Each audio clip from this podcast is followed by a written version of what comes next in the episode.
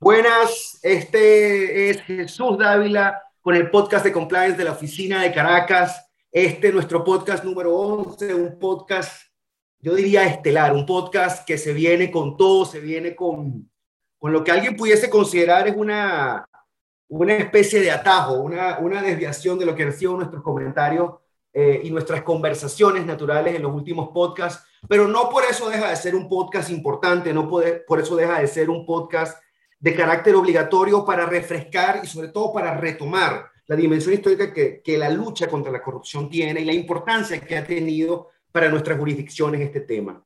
Para ello tenemos un invitado eh, eh, que prácticamente nos deja, nos deja pues siempre deslumbrados con su conocimiento, con su simpatía, con su humildad, es lo que es el, es el prototipo de, de, un hombre sabio, de, de uno de, los prohombres que Venezuela puede agradecer hoy en día. Eh, profesor Rafael Arraiz, ¿cómo está? Gracias por estar en nuestro podcast. Muchas gracias por la invitación, Jesús, a tus órdenes. Te escucho. Profe, profe la, la, la, primera pregunta que siempre hacemos a nuestros invitados, pregunta de rigores, es conocer un poco esa dimensión personal de su vida. Digamos, es difícil que ningún venezolano que escuche esto no sepa un poco de su vida, pero vale la pena recordarle, sobre todo saber a aquellos escuchas fuera de Venezuela, cuál ha sido su carrera académica y, y, además sabemos que es abogado, con lo cual estos temas quizás no le sean tan extraños. Cuéntenos un poco cómo ha sido su recorrido académico, profe. Bien, Jesús, yo me gradué de abogado en la Universidad Católica Andrés Bello en el año 1983. Durante muchos años me dediqué a la gerencia cultural en el área editorial, eh, a la gerencia cultural pública, a la gerencia cultural privada. Y en el año 97 comencé a ser profesor de la Universidad Metropolitana y también una vez que entré como profesor comencé a hacer posgrados. Primero hice una especialización en gerencia de comunicaciones integradas, después hice una maestría en historia de Venezuela en la Universidad Católica y después hice un doctorado en historia, de modo que hice tres posgrados en mi carrera académica y tengo 24 años dando clases en la Universidad Metropolitana.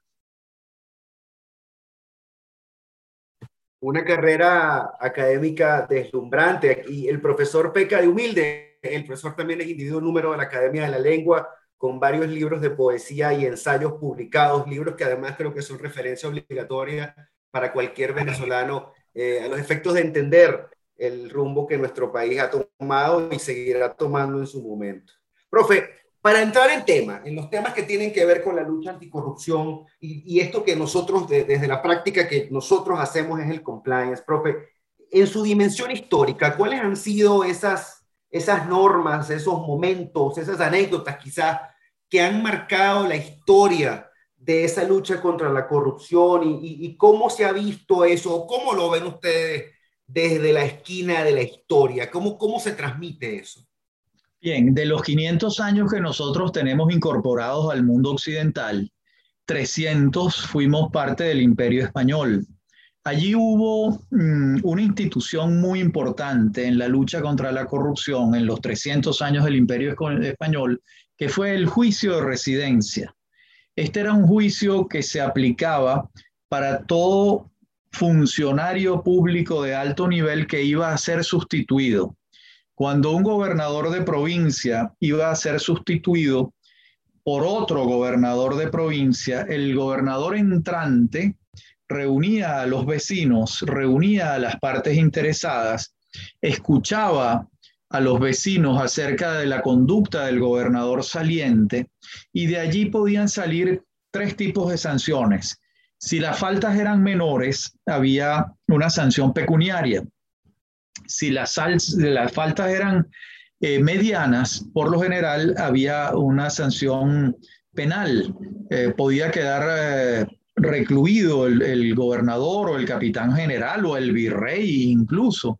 Podía quedar recluido por un tiempo dependiendo de la falta.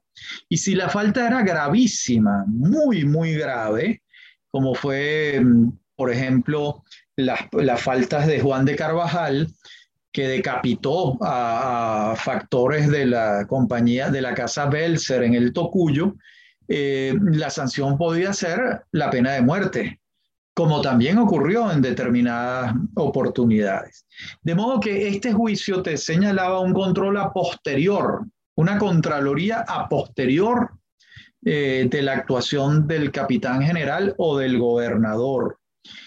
Y ya después, cuando se instaura la República, eh, nosotros eh, en, América, en la América Española asumimos muchas instituciones del derecho romano, por supuesto, del derecho español y del derecho francés, prácticamente ninguna del derecho anglosajón.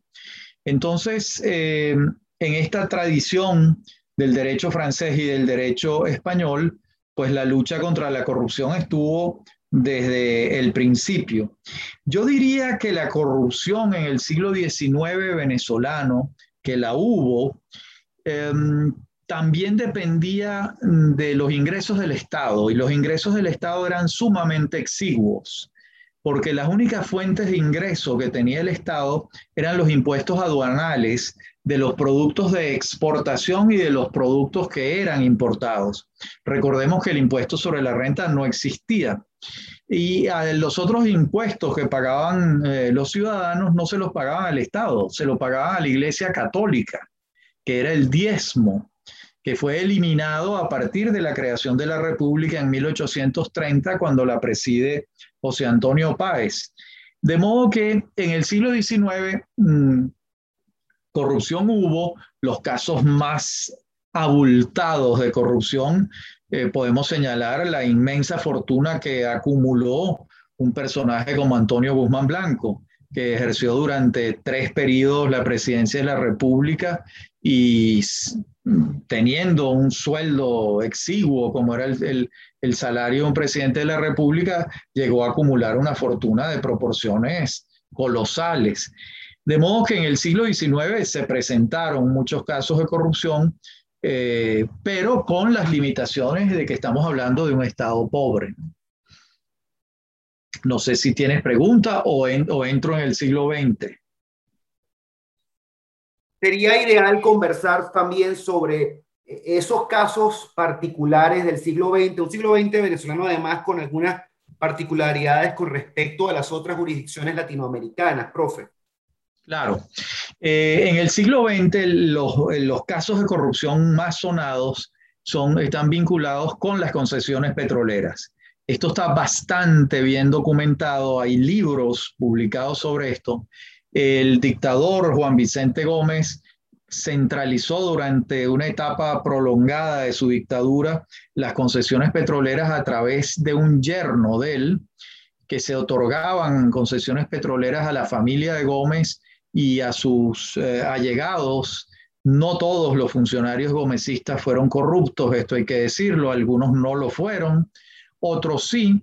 esas concesiones se otorgaban y las concesionarias para poder explotar el petróleo en Venezuela tenían que entenderse con eh, quienes habían recibido la concesión. Eso fue una fuente muy, muy grande de corrupción que produjo las grandes fortunas gomecistas de la época. ¿no? Em, después hubo episodios de corrupción importantes en la dictadura de Pérez Jiménez, eh, documentados. El propio Pérez Jiménez pagó cuatro años de cárcel en la Penitenciaría General de Venezuela en San Juan de los Morros. Y después se presentaron muchos casos de corrupción a partir del primer gobierno de Carlos Andrés Pérez, vinculados todos con el gigantesco ingreso petrolero que comenzó a percibir Venezuela y que los casos de corrupción crecieron en la misma magnitud. Y a partir de ese primer gobierno de Pérez, en la agenda pública la corrupción se convirtió en, eh, en uno de los puntos centrales de la agenda pública. Incluso hasta mm, 1998, cuando en la candidatura de Hugo Chávez y la de Enrique Salas Romer, la corrupción era uno de los temas centrales que se proponían combatir. Por supuesto, en los años recientes, pues la corrupción ha batido un récord mundial prácticamente. No lo digo yo, lo dicen incluso los tribunales eh, venezolanos actuales, eh, donde el, presidente, el expresidente de PDVSA, Rafael Ramírez, que lo fue durante 10 años, es acusado de innumerables casos de corrupción por el actual gobierno, de modo que así serán las magnitudes que pueden percibir, que pueden suponerse.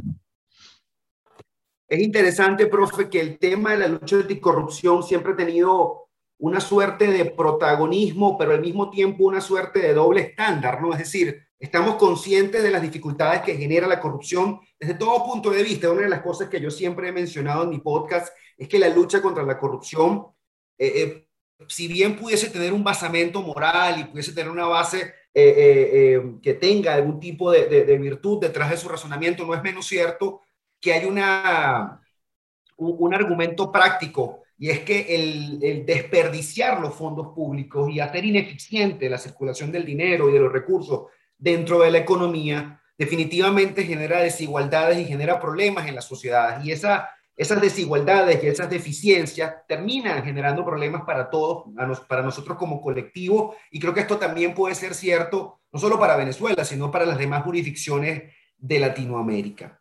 Desde esta perspectiva, profe, y, entendiendo un poco desde dónde venimos, quisiera pulsar, profe, su opinión o, su visión quizás sobre cuáles pueden ser esas perspectivas de la lucha anticorrupción. ¿Qué, qué enseñanzas nos deja la historia con relación a este punto?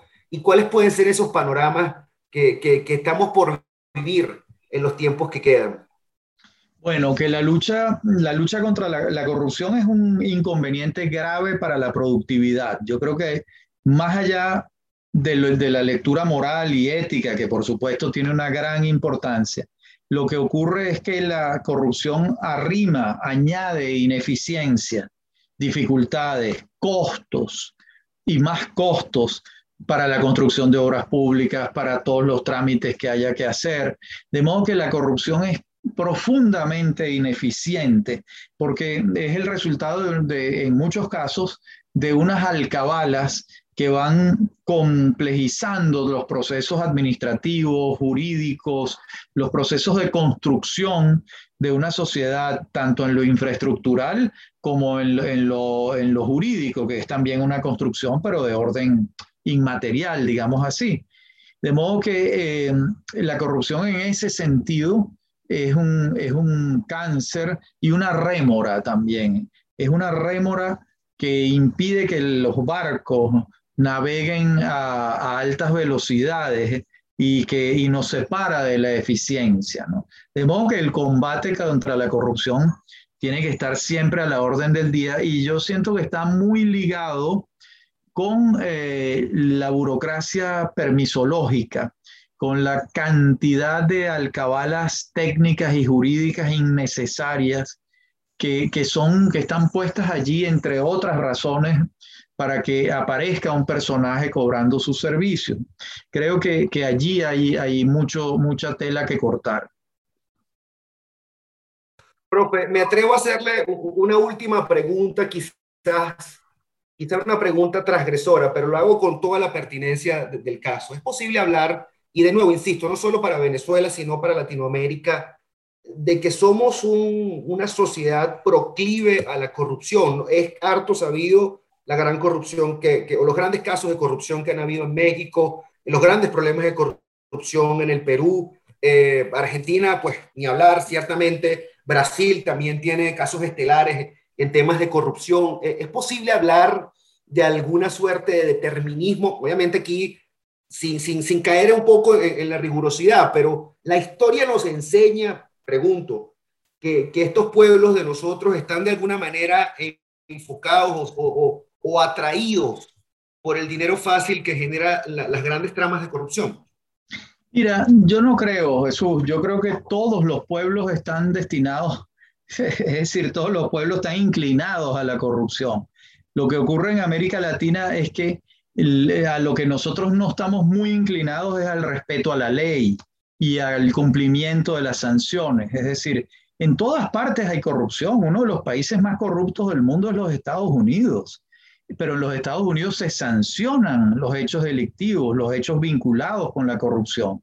Corruptos hay como arroz, pero hay tribunales, hay policías, hay jueces, eh, los corruptos son sancionados, no son exceptuados, pagan con cárcel o pagan con sanciones pecuniarias. Y toda esta lista última que acabo de hacer es la que falla en América Latina. Esa es la que falla.